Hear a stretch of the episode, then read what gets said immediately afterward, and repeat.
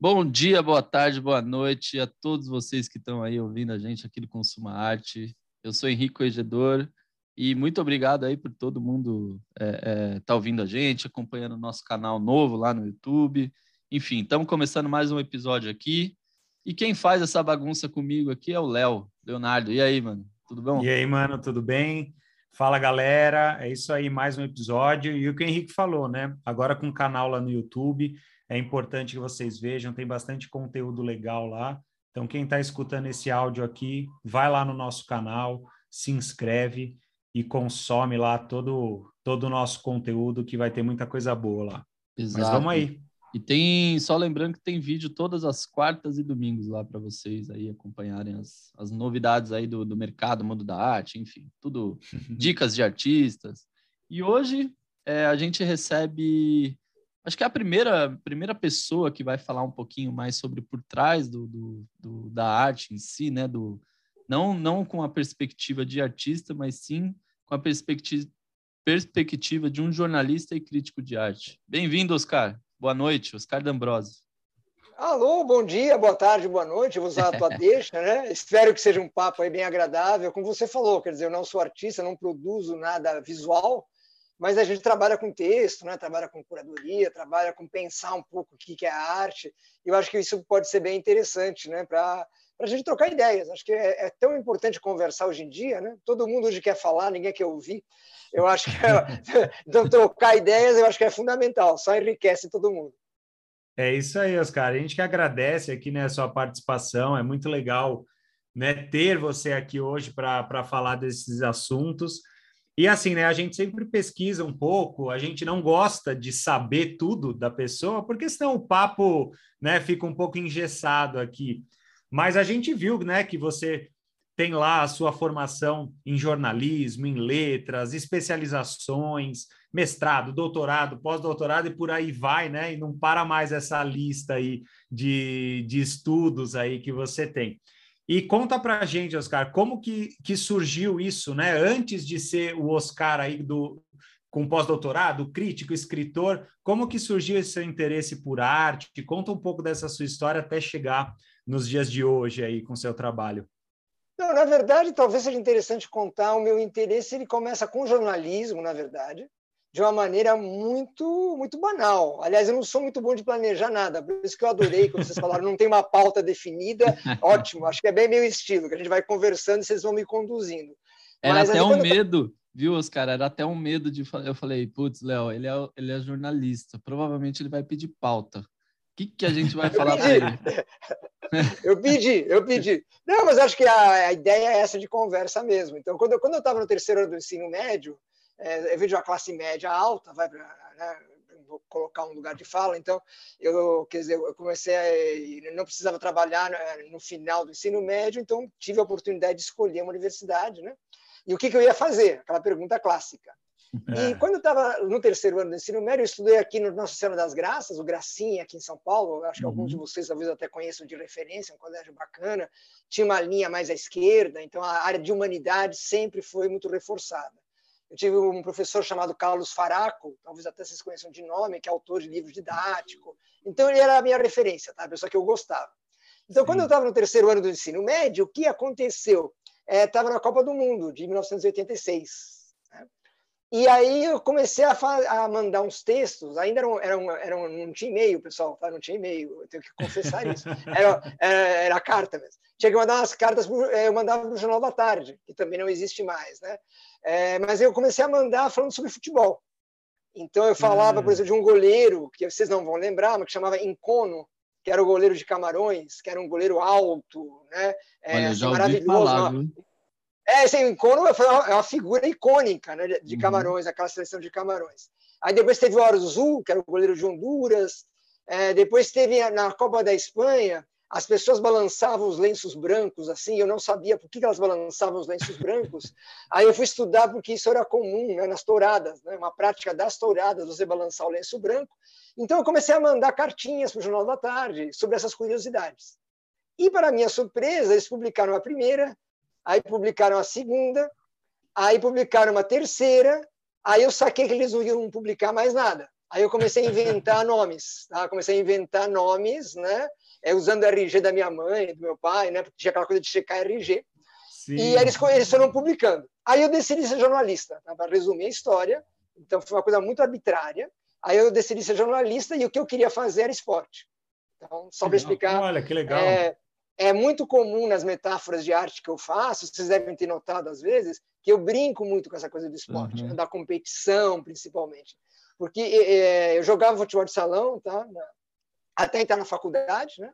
Assim, eu joguei no Palmeiras, no Banense, no São Paulo, tal, que não era nenhuma estrela, tal, mas eu jogava, eu era goleiro. É, sou pequenininho, então isso não me ajudou. Então, quando eu estava na hora de ir para a faculdade, é, meu pai que me levava para treinar, então, aí você começa a sacar as coisas, né? O sacrifício que meu pai fazia. Meu pai trabalhava, é, era economista, né? Hoje ele é aposentado. É, aí você começa a perceber as coisas, né? Saía do trabalho Sim. dele para me pegar, para treinar à noite, é, voltar. Aí você começa a perceber um pouco, né? Dizer, o absurdo que isso era, né? Como isso não era justo para ele, né? Mas é aquela coisa, eu gostava muito. Mas aí eu entrei, então eu, aí eu prestei vestibular para jornalismo e para letras. Então, eu fazia jornalismo de manhã na USP e fazia letras à tarde no Mackenzie. Nossa! Então, eu, eu, fazia as duas, duas faculdades. Treinando e aí, ainda? o que aconteceu? Não, não, eu parei. Não, não, eu parei. Parou, eu parei. Eu parei. Eu parei porque... É por isso que eu falei, para preservar meu pai mesmo. Né? Uhum. É, é. Também, sei lá, eu, eu, eu, percebi que não era, lá não ia ser ninguém legal, assim, né? Dizer, não, não que eu tenha ambição de ser alguém famoso, mas Sim, eu ia ser mais um, né? Eu não ia viver disso, né? Não era uma coisa que ia ser o meu sustento. Aí o que acontece, né? Muito rapidamente. Quando eu fazia jornalismo de manhã, o que aconteceu? Ah, o pessoal lá do curso de jornalismo achava que eu gostava muito de ler, assim, né? Mas de ler ficção, sabe? Uma coisa meio, umas leituras um pouco aleatórias, né? Não leituras tão próprias tecnica, eh, tecnicamente. E quando eu, eu fazia letras à tarde, o pessoal dizia assim: nossa, mas isso é muito rápido, né? Você tem uma resolução muito rápida, né? Uma dinâmica que realmente eu gosto até hoje, né? A gente pode falar disso até mais tarde. Uma dinâmica que vem do jornalismo. Então eu nunca me senti confortável nem em um lugar nem no outro. A única coisa, o mais legal da faculdade foi que eu conheci a minha esposa, foi a coisa mais bacana da faculdade. é, que é, é, não, é importante falar isso, né? Porque claro. No, eu ficava né, naquela coisa, naquela divisão. Aí, quando eu estava no último ano da faculdade, para responder a tua pergunta, o que aconteceu? É, um, um professor meu, chamado Manuel Chaparro, né, que era professor da ECA, né, lá da USP, me indicou para fazer resenha de livro no Jornal da Tarde. Ah, e aí legal. foi o meu primeiro, o meu primeiro emprego, que não era, era um freela, né, mas era um freela fixo, né, que toda semana eu escrevia sobre livros no Jornal da Tarde. Eu fiz isso de 89 até 2000 e pouquinho, 2001, 2002, por aí. Nossa, bastante. Nossa, é, foi, foi bem legal. É uma, coisa, uma realidade até hoje em dia, né? Ninguém fica tanto tempo num lugar, né? Era é outro verdade. mundo, né? É. O que, o, o que é, aí você vai perguntar o que isso tem a ver com artes visuais? Só contei essa história toda para o seguinte. Aí quando o Jornal da Tarde acabou, eu tive uma passagem muito rápida pela Folha de São Paulo, não deu muito certo, né? A gente não, acabou não dando muito certo a experiência. E aí eu fui trabalhar na, eh, na Unesp, na Universidade Estadual Paulista, na assessoria de imprensa. Indo, e em 1999, para responder bem a pergunta que você me fez, em 99 eu tive que receber é, um artista visual chamado Valdomiro de Deus, que é um artista naif, né? uhum. chamado naif, Legal. bem rapidamente, né? os artistas naifs, de modo geral, são aqueles artistas é, autodidatas, né? que geralmente vêm de camadas mais pobres da população, né? resumindo num primeiro momento. Dizer, não fizeram faculdade de artes, não fizeram curso livre, eles aprenderam sozinhos a lidar com a técnica. E o Valdomiro gosta de acordar cedo. E jornalista, em geral, não gosta de acordar cedo. Então, tinha uma reunião com o Valdomiro, é, que era às oito da manhã, para discutir uma exposição que ele ia fazer. Aí o uhum. pessoal da assessoria de imprensa, lá da Unesp, falou assim: ah, Oscar, você que gosta de acordar cedo, a gente sabe, recebe o Valdomiro, resolve né, o que ele precisa para fazer a exposição. Lembrando que a Unesp, né, para quem é, não é de São Paulo, a Unesp fica né, em mais de 20 cidades no interior de São Paulo. Então, tinha uma logística lá para discutir. Uhum. Eu cheguei para essa entrevista com o Valdomiro, essa reunião com o Valdomiro, achando que eu ia arrasar, tá? Eu cheguei sete e meia da manhã. Coisa, né? Prepara um café para receber as pessoas. Ele já estava né, na portaria lá da Unesp me esperando. Nossa. Aí você fica, aí quebra as pernas, né? Porque você acha que você vai chegar numa posição meio, ah, eu vou organizar. Não, ele meio chegou. E o Valdomiro é baiano, né? É, então ele tem essa cultura da feira e nós subimos né? É, não me lembro que andar era, era 13 terceiro andar. Subimos até o 13 terceiro andar, sentamos numa salinha, e ele começou a contar a vida inteira dele. Uma reunião que era para ser de uma hora, é, durou seis horas. E não, isso é fato, não é fake. É, e durante essas seis horas ele me contou a história da vida dele, como ele pintava, né, como ele veio da Bahia, passou por Minas Gerais, chegou em São Paulo, suma, né, contou a história da vida dele. Aliás, eu considero o Valdomiro, vocês vão ver por que meu segundo pai. Né? Tem o seu Henrique, que é meu pai biológico, e o Valdomiro é meu pai artístico. Aí o que aconteceu? Acabou a reunião, o Valdomiro falou assim, Oscar, ele bateu no meu ombro, tá? é uma época que podia tocar nas pessoas, né? não é. só pela pandemia, né? não tinha nada de assédio, né? Você não tinha. Ele bateu super carinhoso, você, Oscar, adorei a conversa, você é o cara certo para fazer o livro da minha vida. Aí eu parei, eu achei que eu estava sendo iluminado, pessoal. Eu achei que Deus, né, o verdadeiro Deus, acreditemos nele ou não, tinha se revelado para mim. Falei, nossa, agora achei o que eu vou fazer na vida, eu vou fazer o livro do Valdomiro. Uhum. E acabei fazendo. Né? Então, eu fiquei é, um ano, mais ou menos, um ano e meio, é, pesquisando a vida dele, checando para fazer um livro que a editora Unesp acabou é, publicando em 2000, né, no ano seguinte, né, foi o primeiro livro tal que eu fiz. E o mais incrível aí é o seguinte, que não tinha a menor lógica a editora fazer esse livro. Quer dizer, né, sem querer dar uma de místico aqui, muito longe disso.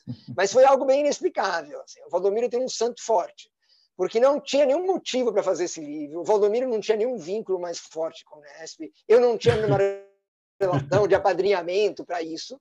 Mas eu escrevi o livro, levei lá para a editora, ela foi avaliada e foi avaliada e deu certo.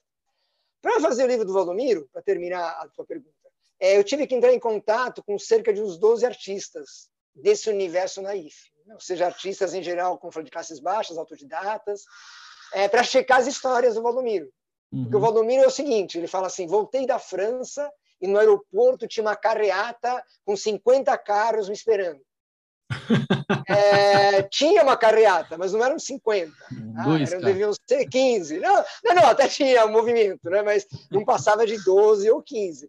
Então, é nossa profissão, é um pouco essa, né? a gente vai atrás das coisas. Então, aí que aconteceu? Com esses 12 ou 15 artistas, é, eu consegui trabalhar numa plataforma na internet, chamava Arte Canal, também não existe mais, mas na época era uma coisa super legal, pessoal. Não... Em 2000, você ter uma plataforma que você começava a falar de arte, era uma coisa que não era comum. Sim. Hoje em dia é uma coisa óbvia. Né? Você faz isso. Na época precisava de um técnico, né? Era um rapaz que mora, é, ainda mora em Caraguatatuba para me ajudar, tem todo um esquema. Uhum. Aí o que eu comecei a fazer? É, eu faço isso até hoje, tá? é, todo dia, né? menos durante a pandemia, o momento pior da pandemia, agora eu estou voltando meio devagarinho, é, principalmente na parte da noite e final de semana, eu vou visitar ateliê de artista. E aí, o que, que, que eu criei na minha mecânica né, mental? É, quando eu vou e visito, eu faço um texto e entrego para esses artistas como uma devolutiva. Então, é por isso que você tem, se você pegar meu site e tal, é, é, são aproximadamente uns 5 mil artistas que eu conheço. É, porque isso vem desde 2000. Então, não é que eu sou legal, é que são 20 anos, é mais, né? 22 anos. Então, é, assim começou, isso para responder a tua pergunta objetivamente. Então, aí, aí vem o, o desenvolvimento, faz livro, aí faz catálogo, aí o pessoal te convida para fazer curadoria de exposição, aí as coisas vão meio também, né? Como eu falei, eu sou muito ruim de planejar. As, a, as coisas vão meio te levando, né? É, tanto que hoje em dia, minha, minha atividade única é justamente essa. Né? Eu trabalhei na Unesp por muito tempo, depois eu saí de lá, eu fui para Faculdade de Ciências Médicas da Santa Casa, na, trabalhar na assessoria de imprensa, de comunicação. Ah, que legal. E agora, né, faz dois anos que minha, minha atividade, esse meu sustento, vem disso, de escrever de artista, de curadoria, de livro. Então, é um, não foi um projeto, sinceramente, eu confesso para todo mundo, não foi um projeto, é um desejo, sim, sempre quis isso. Mas as coisas foram, né, foram acontecendo. Acontecendo, né? Que legal, Oscar. E você comentou dessa sua passagem na Unesp, e eu vi, acho que até no último vídeo que tem lá no seu, no seu site, né, falando um pouco sobre você, que você também teve um projeto, né? A gente aqui conversando com você nesse formato podcast, né? Você uhum. também teve um projeto lá na rádio da Unesp, né? Que você conversava com escritores, com artistas.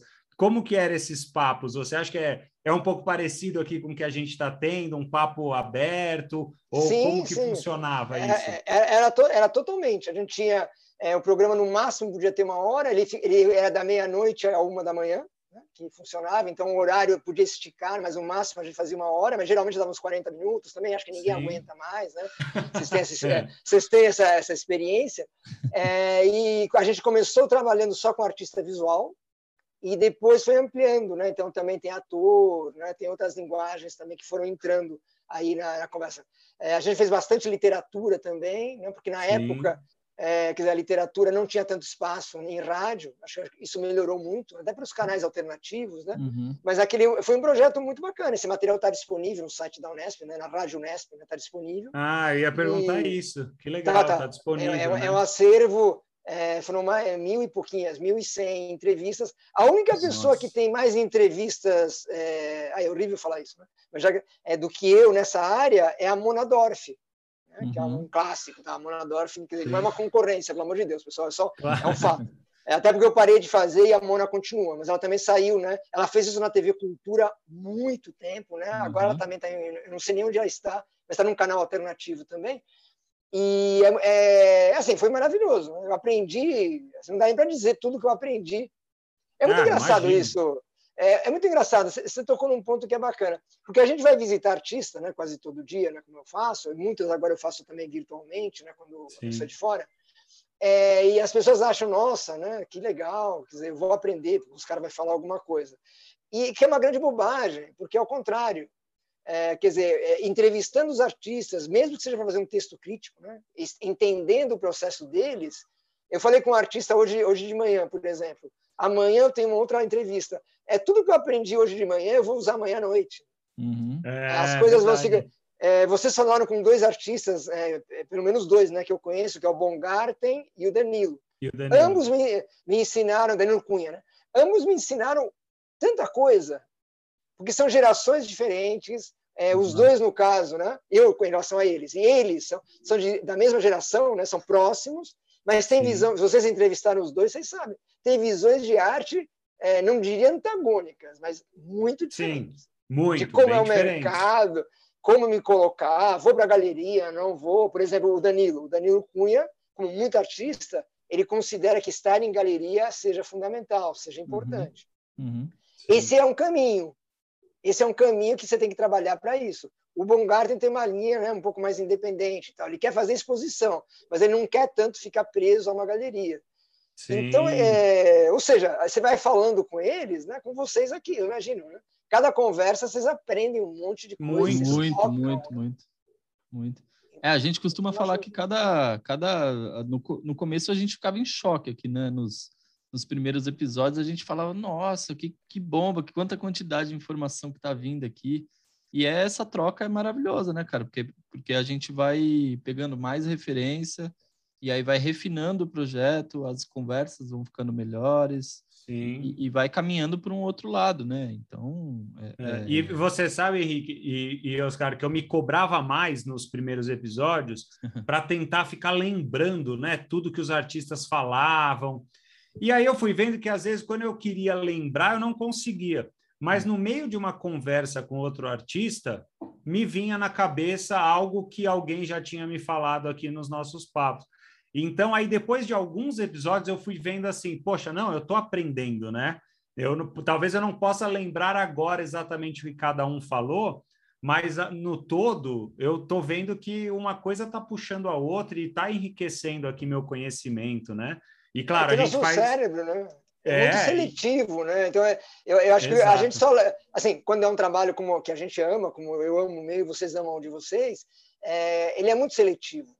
É. Então você lembra daquilo que você gosta, ou que você não gosta também, é muito forte. Aquilo, a, aquela fala dos caras me incomodou profundamente. Você vai lembrar disso, você vai contar para tua esposa, para tua namorada. É, eu acho, eu acho Oscar, que é mais fácil de lembrar do que não gosta do que, do que gosta. Ah, às vezes é, é muito mais fácil. Pode ser, pode ser. É, não conheço nenhuma pesquisa exatamente sobre isso. Mas eu, mas eu acho que os dois extremos é, é, é, mais ou menos isso. Né? A gente uhum. lembra do quadro que gosta muito e lembra daquele artista que te incomoda. É professor, né? Acho que vamos mudando de assunto um pouco. Professor não é assim. A gente lembra do é. professor que a gente amava, que achava o ídolo, quero ser igual a ele ou a ela, né? E, e o professor mais chato que a gente tinha. Exato. Exatamente. Exatamente. E, e, e, Oscar, isso, isso é um ponto interessante, né, que você, que você falou. Você acha que isso acontece dentro da arte também? Ou aquele artista, é, existe isso, um artista que é muito amado, ou um artista que não tem aí boas críticas, e, e, e tem esse meio termo dos artistas que tem lá a sua, a sua carreira. Como que você vê isso dentro da arte, assim? Ah, eu vejo no momento bíblico do nosso encontro. Eu acho que você tem o céu, você tem o inferno e você tem no meio o purgatório. É, é. O céu são aqueles artistas que todo mundo meio gosta, ou que estão, né, sei lá, é, o Cildo Meireles, vamos dar um exemplo. Assim, o Cildo Meireles, quase ninguém Sim. fala mal do Cildo Meireles. Né? Ele está numa uhum. posição, né? É, e tem trabalho para isso, etc. A Camela Gross, né? tem alguns artistas né, que estão nesse, nesse patamar. Né? Nelson Lenner, sei lá, tem alguns artistas. Nelson Lenner já tem mais polêmica, mas de qualquer maneira, eles têm uma carreira que os coloca numa posição quase intocáveis. Sim. Você tem o inferno, que por, vamos pegar o Romero Brito da vida. Você tem os apaixonados por Romero Brito, que uhum. gostam muito, mas você tem uma grande parte né, da, da, dos críticos de arte, principalmente, aí não da população, mas dos Sim. críticos de arte que né, detestam Romero Brito, acham que é o fim do mundo, que é uma arte pop que não tem eh, repercussão nenhuma, etc.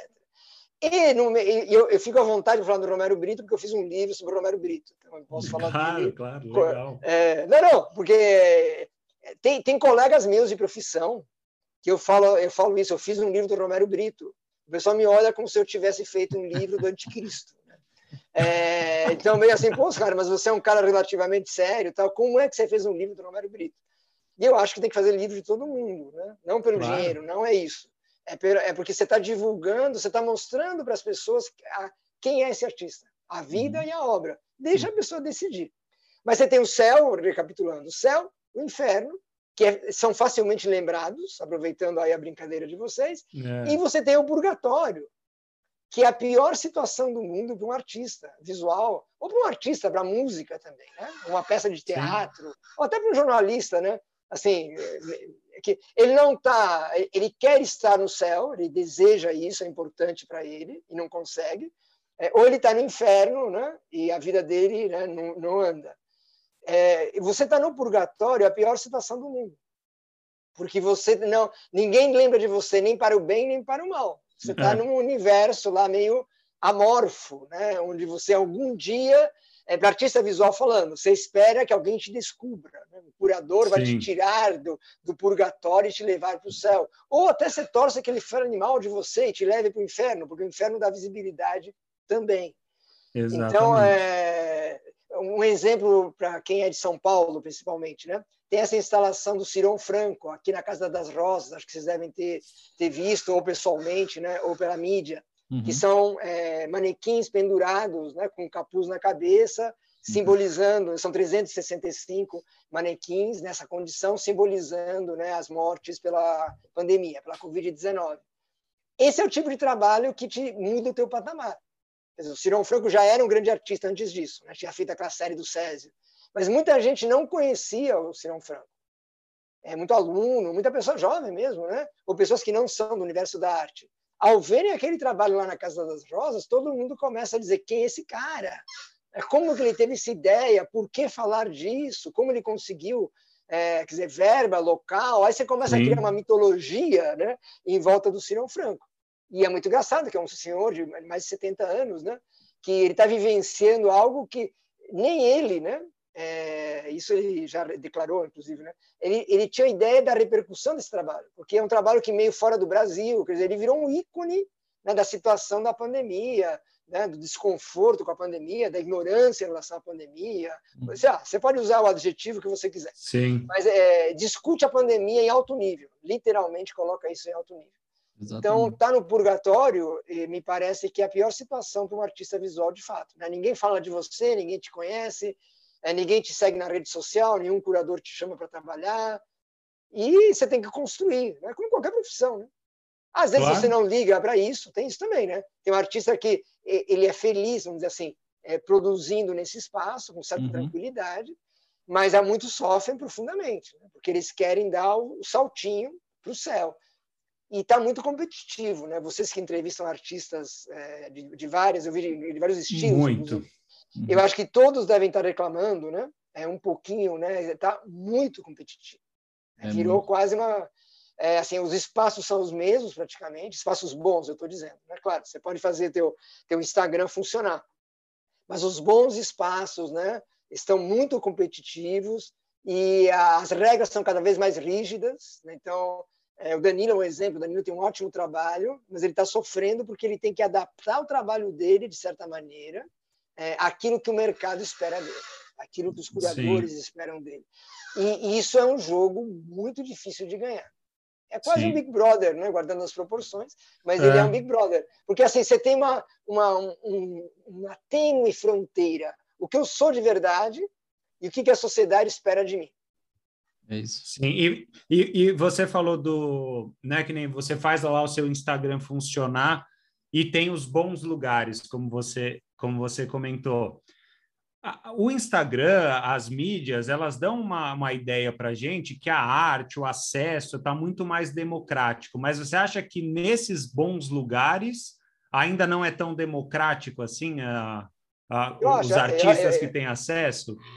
Eu acho que melhorou muito, né? Melhorou melhorou muito a questão da inclusão, né? Você tem a questão do artista indígena, né? Do artista preto, é, do artista transexual, né? do bissexual. Eu acho que, é, inclusive, há mecanismos hoje de curadoria para isso, né? É, a Bienal Sim. de São Paulo teve como um dos temas justamente a arte indígena. Uhum. Eu acho que é, melhorou do que era, mas é uma tá. certa ilusão né, de que, a, por exemplo, na pandemia, vou te dar dois exemplos bem, bem curtinhos. Na pandemia, muitos publicitários, dezyners, por exemplo, é, tiveram que ficar em casa, né, trabalhando em casa pela pandemia, ou perderam o emprego pela pandemia. Esse pessoal estava é, é, em casa, retomou às vezes carreiras artísticas, né, que estavam paradas. Aí eles buscam se reinserir no mercado esse tipo de artista tem uma dificuldade imensa, né? porque ele não tem um é. currículo forte, é, ele não tem muito com quem discutir o trabalho, ele é uma faixa etária um pouco superior, então, é, por mais que se diga, ele vai enfrentar um preconceito. E você tem o contrário, né? que as faculdades de arte, de artes visuais, soltam no mercado, né? É, anualmente, vai no mínimo 40 pessoas por baixo, né? cada faculdade, boas faculdades, é, onde essas pessoas não, não, elas não vão caber todas as galerias mesmo em São Paulo, não vão caber. É. A maioria vai dar aula, grande maioria vai dar aula, e todos nós, acho que a gente tem um, é, é, dar aula é uma atividade extremamente né, desgastante, e é muito difícil você conseguir ter um projeto pessoal enquanto você está dando um monte de aula para pagar a comida do seu filho, né? para dividir as obrigações da casa com, né, com a sua esposa, ou companheiro, ou companheiro. Então, esse mundo real da arte, a faculdade não fala. Sim. E essa é uma questão dramática, eu acho. Isso é uma coisa que eu, isso eu falo há 20 anos, né? Realmente que é repercussão zero, tá? Eu vou falar de novo, mas é como as faculdades de arte, de verdade, né, não preparam, não é preparar para o mercado de trabalho no sentido vou fazer o que o mercado quer, mas é de prepará-los para se inserir no mercado, como fazer um bom portfólio, né? é, o que está acontecendo no mundo da arte, né, para onde eu vou até para dizer eu não quero ir para o mundo da arte, né? eu realmente quero dar aula, né? eu não quero brincar, porque é, é uma briga muito cruel.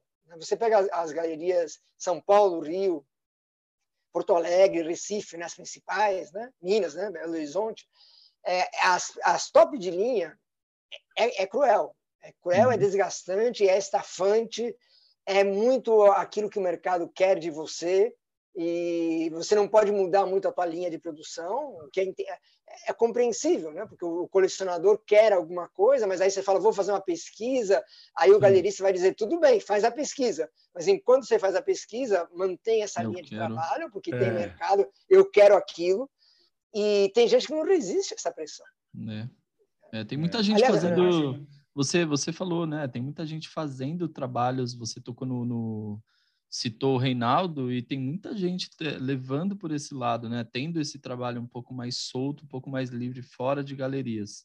Mas e é essa a realidade mesmo, né? Eu acho que é um, é um, é um ponto muito importante para tocar que ele não é isolado, né? Um fato isolado. Todo mundo que passa aqui com a gente, principais pessoas que têm essa vontade de entrar em galeria ou que já estão em galeria, é, falam para a gente, relatam para a gente esse, essa dificuldade, essa competitividade, na verdade, do mercado, né? Esse, essa coisa forte, né? Mas, Oscar, a gente, a gente viu aqui um outro trabalho seu, que é o teu perfil lá no Instagram, que é o Arte em Tempo de Coronavírus. E a gente achou muito legal, cara. É, um, é uma. Você criou ele como uma, uma plataforma de, de divulgar arte de artes, né? De artistas, foi isso? Foi, né? na verdade, o que aconteceu foi o seguinte: também não, não, não tinha um planejamento, ele cresceu muito mais do que eu pensava. É, quando começou a pandemia, é, eu não podia visitar os artistas, né, por questões uhum. óbvias. Né, naquele momento, no começo, a gente nem sabia direito né, exatamente o que era, etc. Lembra aquela coisa? Só pessoas doentes tinham que usar máscara, lembra? Tinha toda aquela discussão. Eu não estou falando começo, nem de questão é política, é mas no começo tinha só se você estiver doente, você use máscara, porque Sim. não precisa. Depois que, então, é, era um momento tenso, né? Aquelas imagens de Belém do Pará, né? Casa, é, uhum. que todo mundo lembra, né? Então, o que aconteceu? Eu comecei a, a eu propus para os artistas para me mandarem trabalhos com esse tema, né? arte em tempo de coronavírus. E é, eu imaginava que ia ter 10, 30, né? E na verdade acabou chegando, são mais de 600 trabalhos, né? E com, com o diferencial, que é esse que vem do jornalismo mesmo, de que para cada trabalho que veio eu fiz um texto. Né? Então, são mais de 600 textos. É... Aí, quando a pandemia teoricamente acabou, antes da Omicron chegar, eu fechei né, esse, esse projeto. É, também acho que agora não tem mais aquele pique né, daquele momento inicial. Acho que agora claro. a gente está tá, tá trabalhando com a pandemia de um outro jeito. Mas é muito interessante quem está vendo né, a conversa, ou vocês, se tivesse, tiveram tempo, porque o que aconteceu foi o seguinte: no começo era algo catastrófico, era muito interessante. Você tem muita cena de morte, você pode verificar lá. Se você rodar né, o feed, é muita cena de morte, muito vermelho, muito anjo, é, muito apocalipse. Era, é, a maior parte das obras ia nesse caminho. Aí começou a mudar para uma questão de esperança. Então, começaram a ah. aparecer, é, não era mais o anjo do apocalipse, mas era a chegada de alguma coisa, que era quando começou a se falar da vacina. Uhum. Quando chega a vacina, você pode observar que as imagens vão ficando mais clarinhas, né? e você começa a ter a ideia de oposição. Um mundo de pessoas pobres, né, miseráveis, na periferia morrendo, e as pessoas né, em apartamentos chiques tal, vendo Netflix. Né? Tem, tem, um quadro que é exatamente isso. É um quadro, é um quadro, eu não me lembro a autora, sinceramente, né? mas é, é, ela, ela, fez isso. Ela fez as classes sociais e a pandemia. Então, o pessoal sofrendo as pessoas andando na rua e o pessoal meio que acha. De vez em quando vocês já ouviram um depoimento, na pandemia até foi boa para mim. Eu acho uma das coisas mais absurdas, desculpe a minha franqueza, tá? Mas não é claro. tão raro assim. A pessoa fala isso. Ah, tal, eu sinto muito que morreram milhões, milhares de pessoas, tal, mas a pandemia para mim não foi tão terrível, eu tive mais tempo de ficar em casa e refletir sobre a vida. Eu acho que quando alguém fala isso, com todo carinho nessa fala, não é agressiva, não, é, é reflexiva a pessoa não tem noção do que aconteceu. Mesmo que ela pense isso, né, eu já acho ruim. Mas se ela pensa isso, você enunciar isso né, publicamente, como dizendo que bom, né, teve a pandemia e vou começar a falar com mais gente na internet. Sim. É, sinceramente. É, e não é um discurso tão estranho, é um discurso que é bem recorrente. É, sim, sim. Até ingênuo, às vezes. A pessoa às vezes não fala nem por mal, até entendo isso também. Mas acho que isso demonstra um pouco a falta de consciência. É como Petrópolis hoje, né? O que aconteceu em Petrópolis. Meu Deus, terrível. Sabe, é claro, não é que assim, vou parar minha vida por isso. É, não estou sendo ingênuo. Mas às vezes a gente, sei lá, a gente briga, discute, né? Vocês, né? Entre vocês ou com amigos, uma, sabe, uma coisa boba, uma coisa de trabalho que não vai mudar o mundo. E você não para para pensar que as pessoas não morreram de Covid, elas morrem de chuva, morrem de seca. Quer dizer, que, né, que país que a gente vive, né? Sem querer parafrasear Cazuza no mau sentido, né? De ser raso. Sim. Mas a gente está falando aqui de arte. Eu, eu me considero um privilegiado e acho que e considero claro, vocês também. Claro, a gente consegue parar uma hora do nosso dia, né? É, para falar de um assunto extremamente agradável, refletir sobre o que eu faço, sobre o que vocês fazem. É um privilégio isso. Muito, e aí te, e temos que fazer bem, temos que fazer com a maior intensidade possível. Sim, é, e é o que você falou, né? A gente tem essa a, a pandemia aí, acho que uma das maiores tragédias que a gente passou, pelo menos das nossas gerações aqui, né? Então, assim, claro, a sua vida continua, as suas obrigações, tudo isso continua, mas o mínimo que você tem que ter é empatia pelo que está acontecendo ao redor, né? tem jeito. Não, sem dúvida. Então, quem quiser conhecer o projeto, está lá, né? Arte em Tempo de Coronavírus, né? Está no Instagram. É, ele não tem uma intenção de venda, também é legal deixar isso claro. Né? Legal, Mesmo, legal. Né, aconteceram vendas não por meu intermédio, porque a pessoa divulgou o trabalho, alguém viu e eles falaram entre eles, né? nunca teve essa ideia de venda, mas teve essa ideia de divulgação e também é, um pouco terapêutico, né? É, nesse sentido. Né? Era uma maneira dos artistas falarem desse assunto, que não é um assunto bem comercializável, né? vendável, vamos é. assim. E, e sim, acabei conhecendo muita gente interessante, foi um baita exercício, porque foi muito texto para escrever, então foi um baita exercício para não se repetir, né? para olhar os trabalhos com óticas novas. É, nesse sentido, foi muito bom para mim, é, nesse Sim. aspecto profissional, porque aí você vê, às vezes, você tinha 10 trabalhos, quer dizer, todos os trabalhos tinham como tema é, a pandemia, uhum. né? ou o novo coronavírus, né? Então, você, é um exercício né, para a gente que escreve, é, não vou me repetir, né? mesmo que as obras tenham alguma similitude, vou pegar elementos diferentes. Então é um aperfeiçoamento profissional também que me ajuda até, até agora, né? Que esse projeto fechou. Mas Sim. eu estou sempre criando um projeto, né? Todo mês tem um projetinho lá que eu faço no Instagram. Né? Todo mês tem um projeto. O, o desse mês são, é, é, como é o segundo mês do ano, uhum. é chama projeto díptico, né? que os artistas são convidados a mandar dois trabalhos que se falem entre si. Uhum. Aí eu publico, faço um texto né? e esses textos Sim. são gratuitos, né? Então também é legal falar isso. Esse, esses projetos são totalmente gratuitos, né? É, claro que aí se entra um projeto maior, de escrever textos maiores, né? Aí, claro, né? É o que vocês claro. estão falando. Temos, temos, que pagar nossas contas. Mas esses, esses projetos é, que são textos menores, a ideia é movimentar as pessoas, né? Porque tem uma solidão muito grande, né? Vocês falam com muito artista, vocês sabem disso. O artista é um ser muito isolado. Né?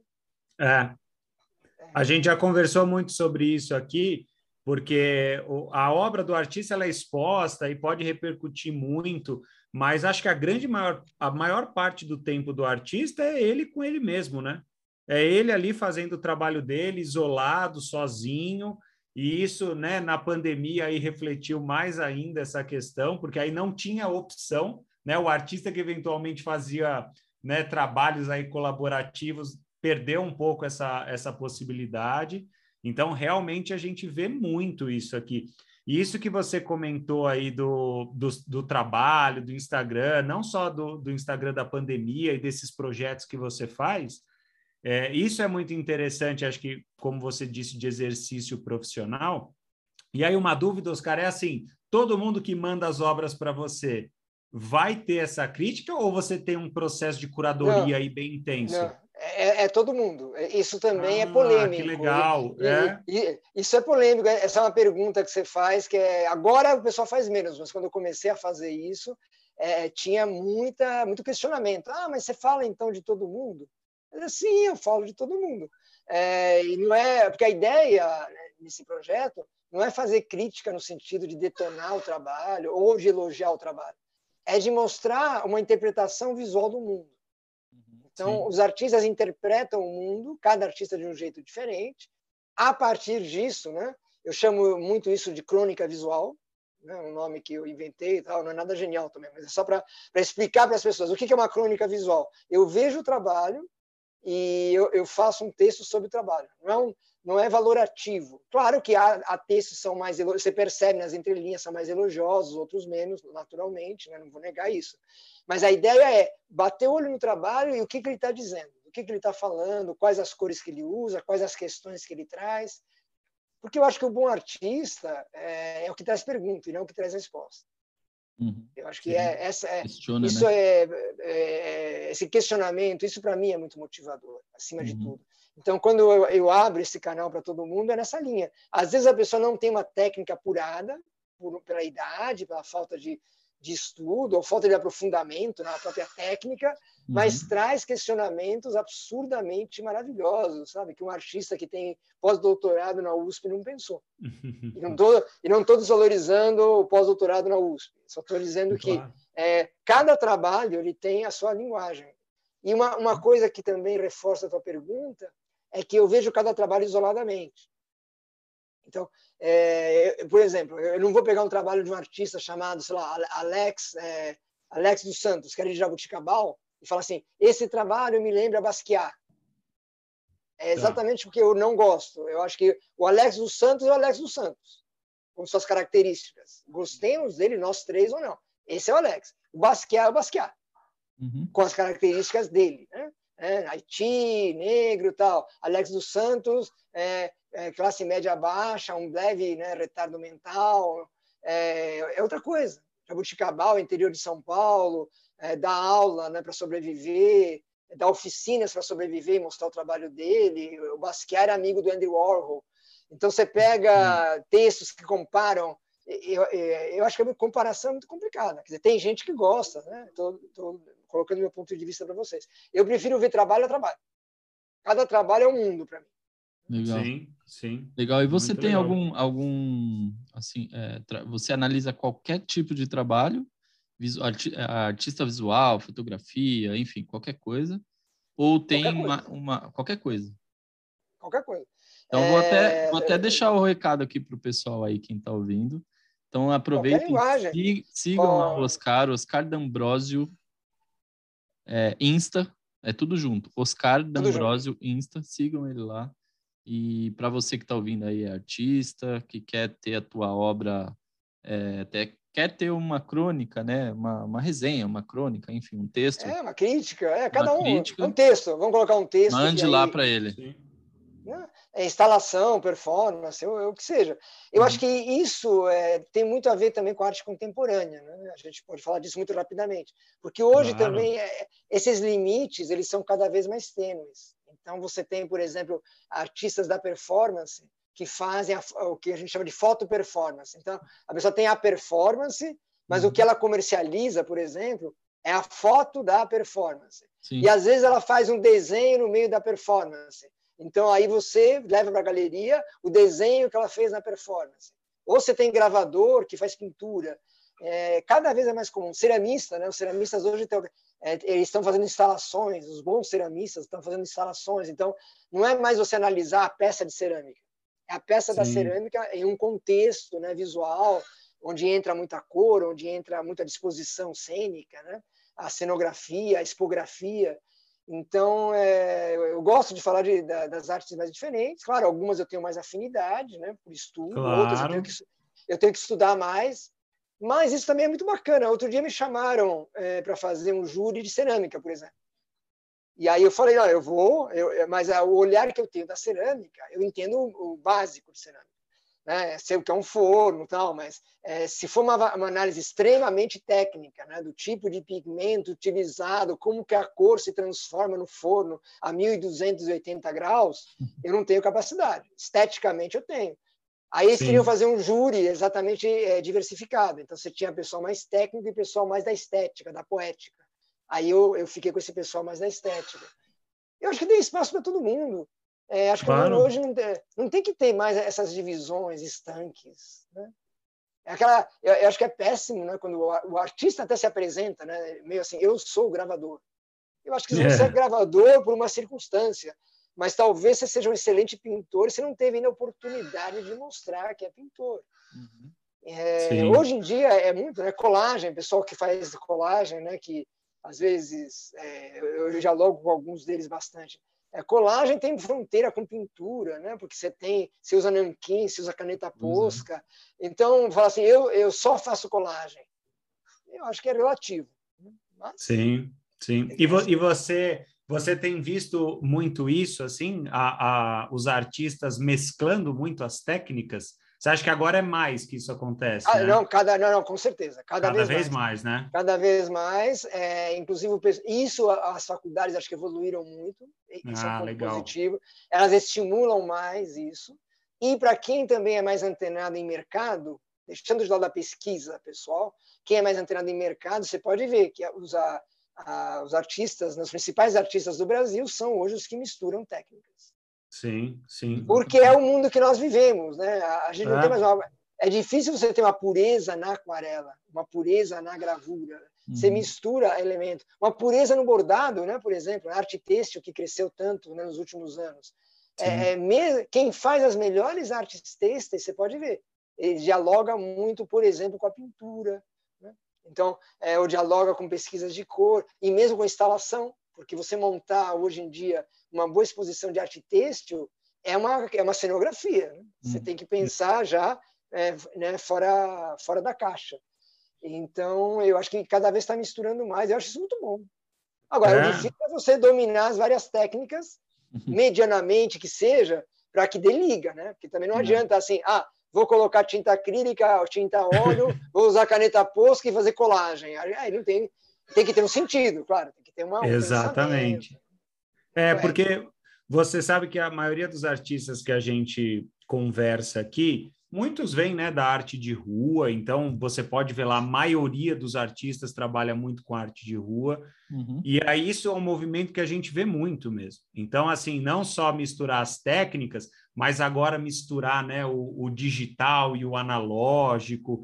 Então, a gente tem visto, até já teve é, assuntos assim, né, desse questionamento. Pô, e aí a arte digital é a mesma coisa que a arte analógica? Tem o, o seu mesmo valor? A gente conversou sobre o Reinaldo aqui dos, das NFTs. Então, esses são temas que estão tá surgindo cada vez mais, né? A gente tem artistas hoje em dia que basicamente iniciaram no digital e é só assim, né? Então. Tá e esse só coisa, assim. tem que tomar cuidado, né? não que você tenha usado nesse sentido, porque é, aí já, já tem um caráter pejorativo para alguns, né? Ah, sim, perfeito, é, verdade. É, eu, eu, tenho, eu tenho colegas de profissão que a gente vai fazer júri, por exemplo, né? júri de salão de arte, né? que, eu, que eu adoro fazer, e a pessoa chega a trabalho digital e já, ah, não, se for digital, né, não vai entrar no salão. Já recusa digital, na hora. Já recusa. Quer dizer, eu acho que é uma visão ultrapassada, mas só deixar mensagem. Né? Para algumas pessoas, a arte digital é ainda uma arte menor.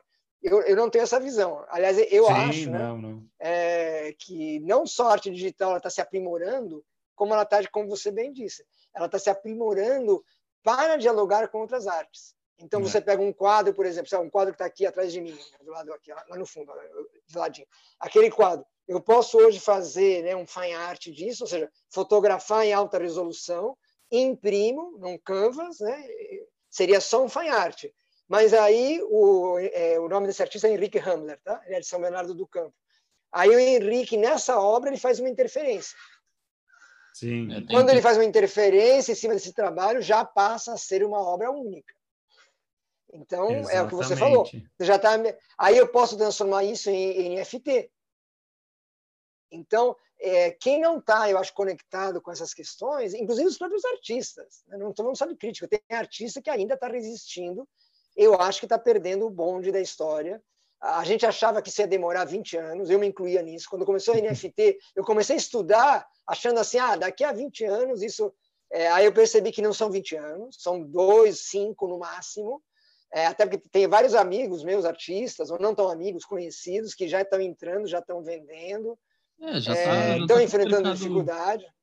Já está com o mercado aí já meio que aquecido, né? Tá, tá acontecendo. Exatamente. Já está tá acontecendo. Não. Fora do país, principalmente, né? É. Já é um mercado muito Sim. grande já. E quem sai na frente leva vantagem. Isso é uma regra até do mundo do marketing, da, da comunicação. Né? Quando uhum. você cria algo, é, os primeiros que vão, em tese, vão levar, vão levar mais pancada, mas se der certo, estarão lá na frente, já sabem os erros que cometeram e vão claro. apresentar trabalhos mais conectados, etc. É como o Reinaldo, o Reinaldo que fala isso, né, que vocês já entrevistaram. O que mais vende NFT é GIF.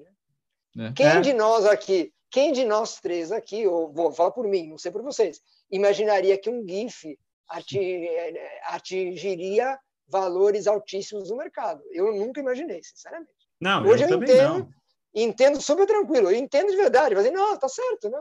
O cara que criou esse GIF tem que ser remunerado por isso, e tem, e tem pessoas que colecionam GIFs. Ótimo.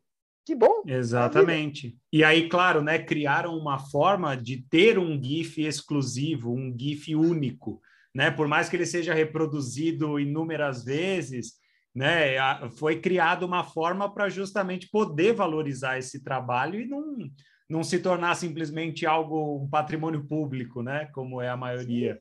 Sim. Então é, é algo interessante. O, o, que tem muita discussão de NFT, eu acho que um viés um pouco equivocado, mas que está muito em pauta, porque assim, o NFT é a prova que o capitalismo venceu.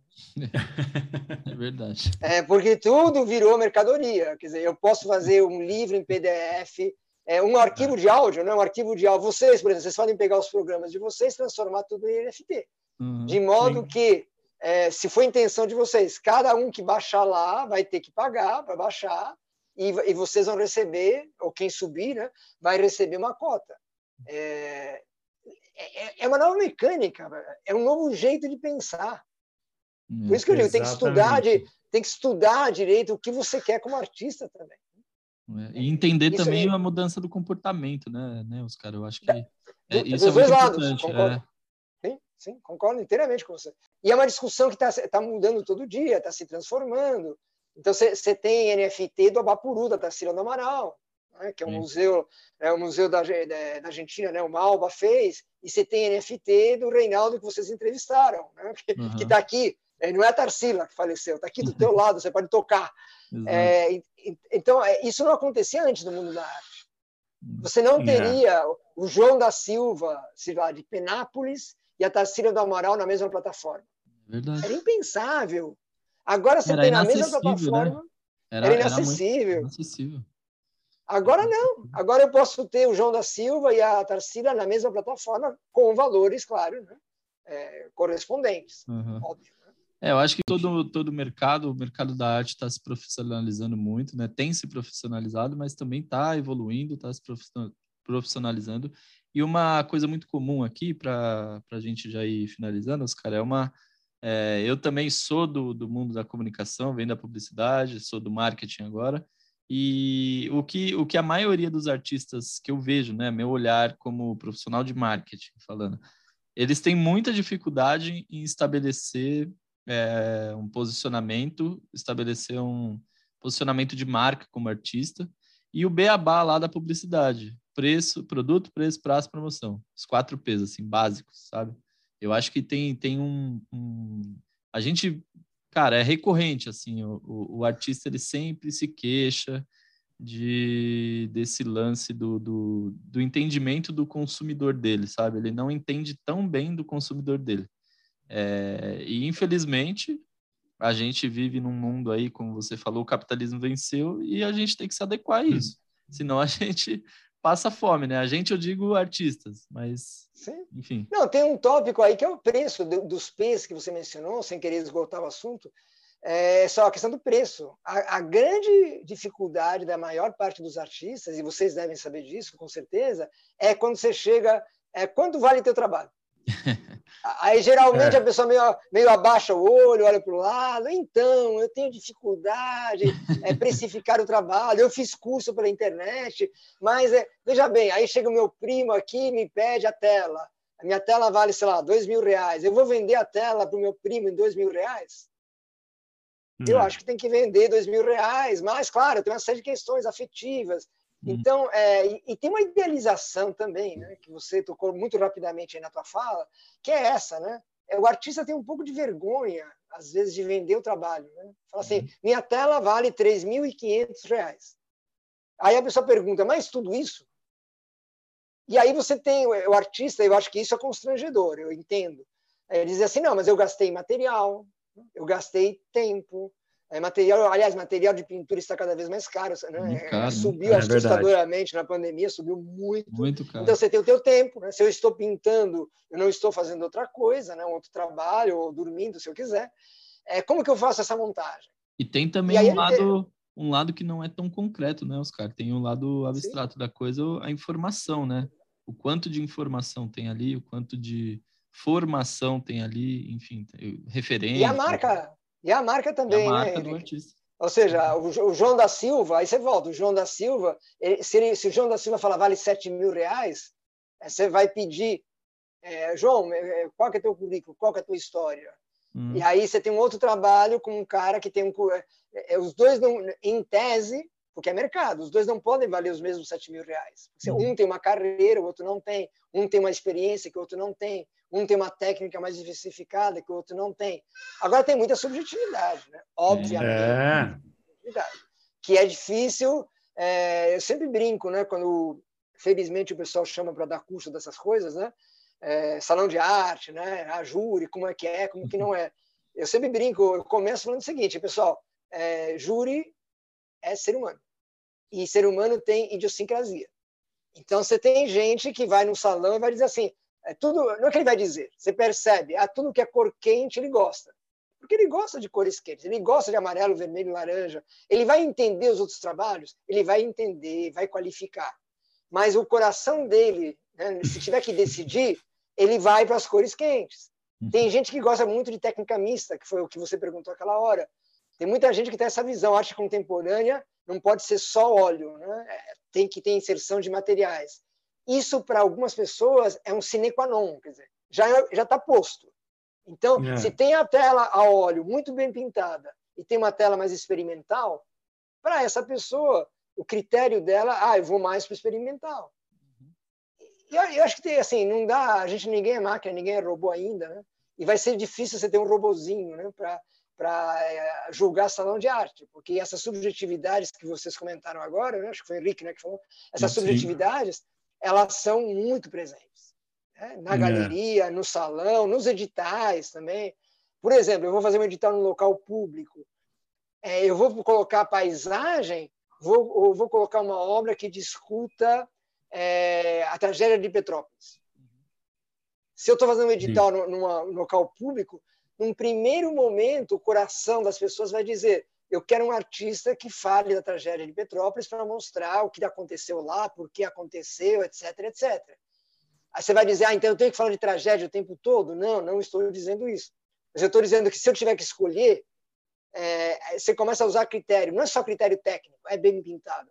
É bem pintado do que está falando, é o momento adequado, Está é, todo mundo falando de arte indígena, por exemplo, agora, depois da Bienal de São Paulo, depois da exposição na Pinacoteca. É, já começou a ter um refluxo disso. Ah, mais uma pessoa falando de arte indígena. Se o trabalho não for espetacular, não vai entrar.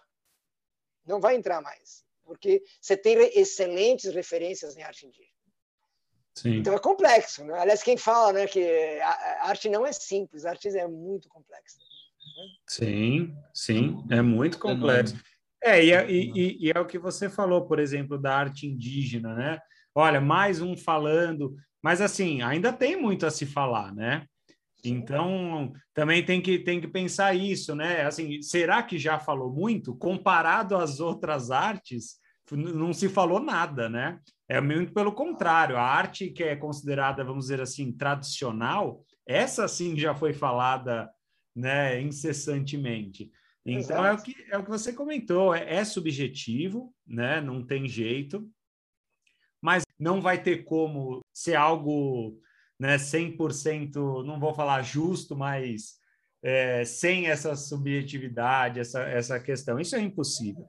Não tem, não tem jeito, né? Esse senso de justiça, né? Ele, é, ele, é, ele é muito difícil, né? Quando você tem é. dois trabalhos artísticos, por exemplo, vocês dois, sei lá, vocês mostram agora ao vivo, cada um pega um trabalho e mostra, né? É, eu não conheço vocês, eu vou conhecer na hora. É, o olho vai para um lado e não vai para o outro, uhum. no primeiro é. momento. E isso tem uma subjetividade. Depois a gente vai conhecer a história, vai ver a parte técnica. Mas quando você vê. É uma coisa que as pessoas às vezes não têm noção, acho importante, bem rapidamente. Quando você faz um salão, você vê é, 500, um salão do Sesc, por exemplo, vamos pegar um salão do Sesc, né, que eu fiz duas vezes. Você tem 500 trabalhos para ver em dois dias. Sim. Às é, vezes você nem coisa. vê o trabalho, você vê fotografia. Né? Depende, até pela questão de valor, tal, né, de, de transportar as coisas. Que é 500 trabalhos em dois dias, é, você não vai prestar atenção, é, você não consegue, é, é, é inviável para um ser humano. Então você, claro que eu sempre digo, quem os primeiros trabalhos que você vê, os últimos que você vê, levam vantagem. Você está mais descansado. Os últimos você volta. Agora, eu sempre digo, a pior situação do mundo para você ser avaliado é no meio do caminho. Porque os primeiros 100 trabalhos, você está com gás total. Aí você para, cansa, toma um café, tudo bem, vai, vai, vai, vai na balada. Quando você está no meio do caminho, fica uma coisa, é mais do mesmo, você já viu muita coisa, as coisas começam meio a ficar meio confusas, você começa a ter mais dúvida, isso é humano. E aí, quando é os últimos 50, 100, aí é o contrário, você retoma o gás no bom sentido. Caramba, agora eu tenho que decidir, porque só tem mais esses, né? Vamos lá.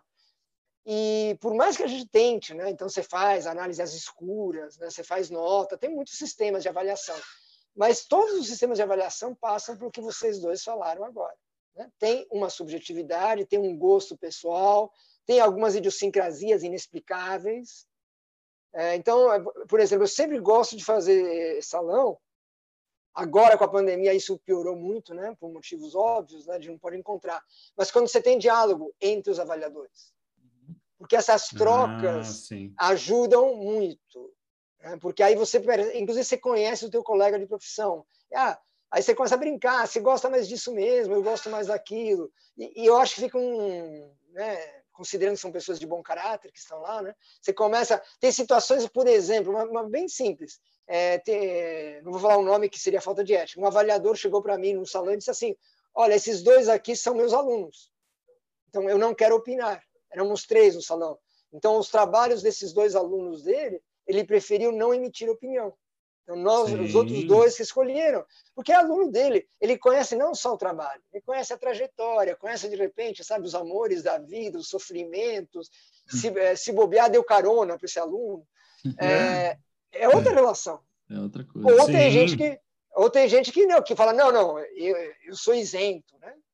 Mas é, quando você faz essa troca, até isso você discute. Ah, mas você não quer mesmo dar opinião, você não quer dar um palpite mais qualificado? Alguns falam, sim, eu quero dar informação para vocês, mas eu não vou votar. É, e outros, é, não, não, tudo bem, eu voto mesmo assim. É, acho que é isso que é ser humano, né? isso que é, é rico. É. é nós estamos fazendo é. agora, é conversar. Porque isso, por exemplo, quando você vai submeter um, um artigo né, para tentar fazer uma publicação científica, é, isso realmente não pode acontecer, né? Esse conflito de interesse aí, é, exclui o avaliador ali na hora de julgar um trabalho, né?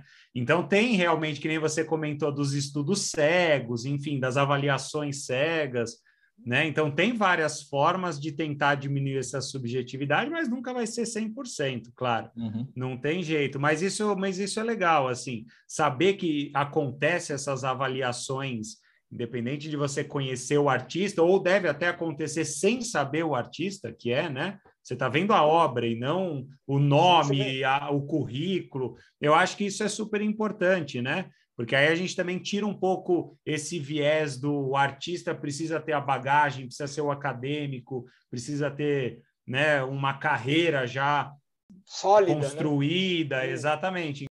É, tem coisas confusas, né? Quer ver uma coisa que é bem confusa? É, você tem dois trabalhos muito parecidos, assim, esteticamente falando, é, a comissão julgadora está meio dividida. Tá? Eles são, tecnicamente são parecidos, a linguagem é parecida, etc. Aí você vai consultar a ficha de inscrição. É, um deles tem dois anos de carreira e o outro Sim. tem 20 anos de carreira. É, qual que é a minha tendência? Isso eu falo também é público, todo mundo sabe disso. Né? Tem gente que claro. não pensa assim. Eu prefiro escolher os que têm dois anos de carreira, porque eu avalio, na minha, na minha concepção, se eu aprovar aquele que tem dois anos de carreira, essa pessoa não vai desanimar, ela vai continuar produzindo. Aquele que tem 20 anos de carreira, sabe, já fez muita coisa na vida, é mais um salão. Agora, se você está concorrendo no primeiro salão e você leva não no primeiro, leva não no segundo e leva não no terceiro, é, a, a maioria larga. Vocês sabem, né? vocês têm amigos, inclusive, sabe, larga e vai, né, vai fazer outras coisas na vida, até porque né, para pagar as contas, como a gente falou no começo. Então, eu acho que é, esses incentivos que a gente pode dar são importantes. Por isso que eu acho, acho que essa avaliação mista entre é. as cegas para garantir é, essa coisa equânime, mas também você saber um pouco, né, entender quem é, são as pessoas legal. é fundamental.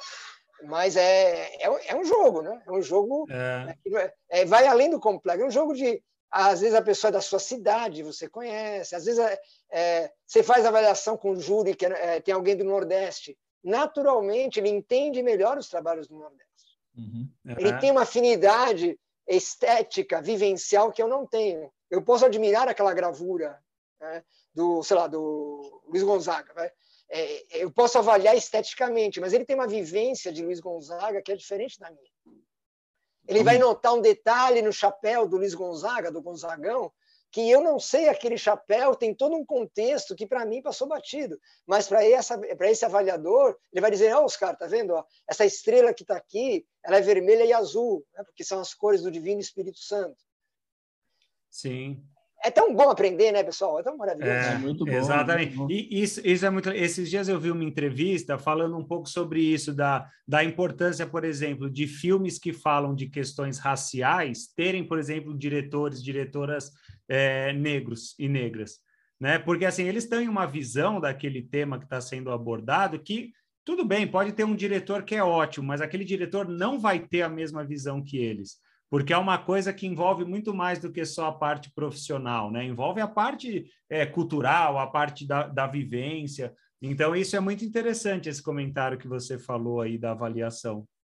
É bem é, legal. É, é, é, é, uma discussão assim cada vez mais presente, né? Porque, é. como, como você colocou, felizmente a gente tem essa diversidade. Quer dizer, hoje uma questão que se coloca muito, por exemplo, são as obras visuais é, de artistas LGBTQ+, né? Ah, Sim. Por, é porque é, eu posso fazer uma avaliação técnica, mas é legal ter um parceiro de júri que, além da questão puramente técnica, né, até às vezes estereotipada, é, por mais, né, porque é a nossa educação, alguém que possa dar um toque. Não é que ele é melhor do que eu, porque ele é gay ou, é bissexual, ou transexual. Não é isso. É a troca entre a minha visão, de repente, fala, pô, cara, você está notando uma coisa eu estou tão dentro desse universo do LGBT que eu não percebi. Você está apontando. Uhum. E ele vai falar coisas que eu digo, nossa, nunca me passaria pela cabeça, porque não é meu cotidiano. É. É, então, eu acho que promover essas trocas, a gente tem que tomar cuidado para não separar né, de vez. É bem complexo. Né? É. Teve um concurso em Salvador que era só, por exemplo, para LGBT que mais há. É, então, é, deu uma polêmica lá, a Secretaria de Cultura, não me lembro, tá? uma, uma secretaria é, da diversidade lá de Salvador. Então, surgiu toda uma polêmica. Né? É, eu, claro. é interessante fazer um concurso em que só pessoas LGBT, que mais, ah, podem participar, e você exclui. É uma discussão importante. Eu confesso Com que eu não certeza. tenho uma opinião formadíssima sobre isso. Num primeiro momento, me, me, me causa estranheza porque eu gosto da coisa integrada. Hum. Mas é como você falou, são pessoas que não tiveram lugar para falar, para mostrar o trabalho por séculos. Hum. Então, você é. criar um espaço, é, eu acho que também é extremamente importante. Então, acho que a gente vai aprender muito nos próximos anos, não, não serão Perfeito. 20 anos. É isso aí. A gente vai aprender muito como tratar disso, sendo respeitoso com todo mundo, claro. É isso aí. Muito, muito bom, Oscar. Valeu. Cara, acho que a gente vai finalizando nosso papo aqui.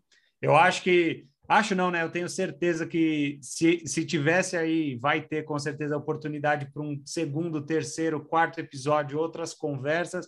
Então, eu acho que tem muita coisa. Você é uma, uma pessoa que tem um contato muito grande com arte. Eu e o Henrique, a gente começou esse projeto, mas, claro, né, nenhum dos dois é, é tão estudioso é, nessa questão. Então, como a gente comentou no começo, né? Mais uma vez foi uma aula aqui para a gente, um aprendizado muito grande.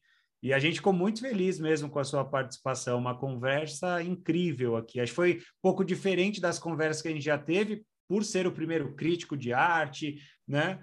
Mas foi uma surpresa super agradável aí nosso papo. Obrigado mesmo. Bom, eu que agradeço a oportunidade, pessoal. E precisarem de alguma coisa, só entrar em contato, tá bom? Um abração para vocês. Valeu, Legal. Oscar. Obrigado, pessoal, aí por terem ficado até o final do episódio. Sigam a gente lá nas redes, arroba Consuma Arte. Sigam o Oscar também, Oscar D'Ambrosio, Insta. E semana que vem tem episódio novo. E de quarta e domingo, vídeo lá no canal no YouTube. Beleza? Um abraço para todo mundo aí e se cuidem. Falou, Valeu. galera. Valeu.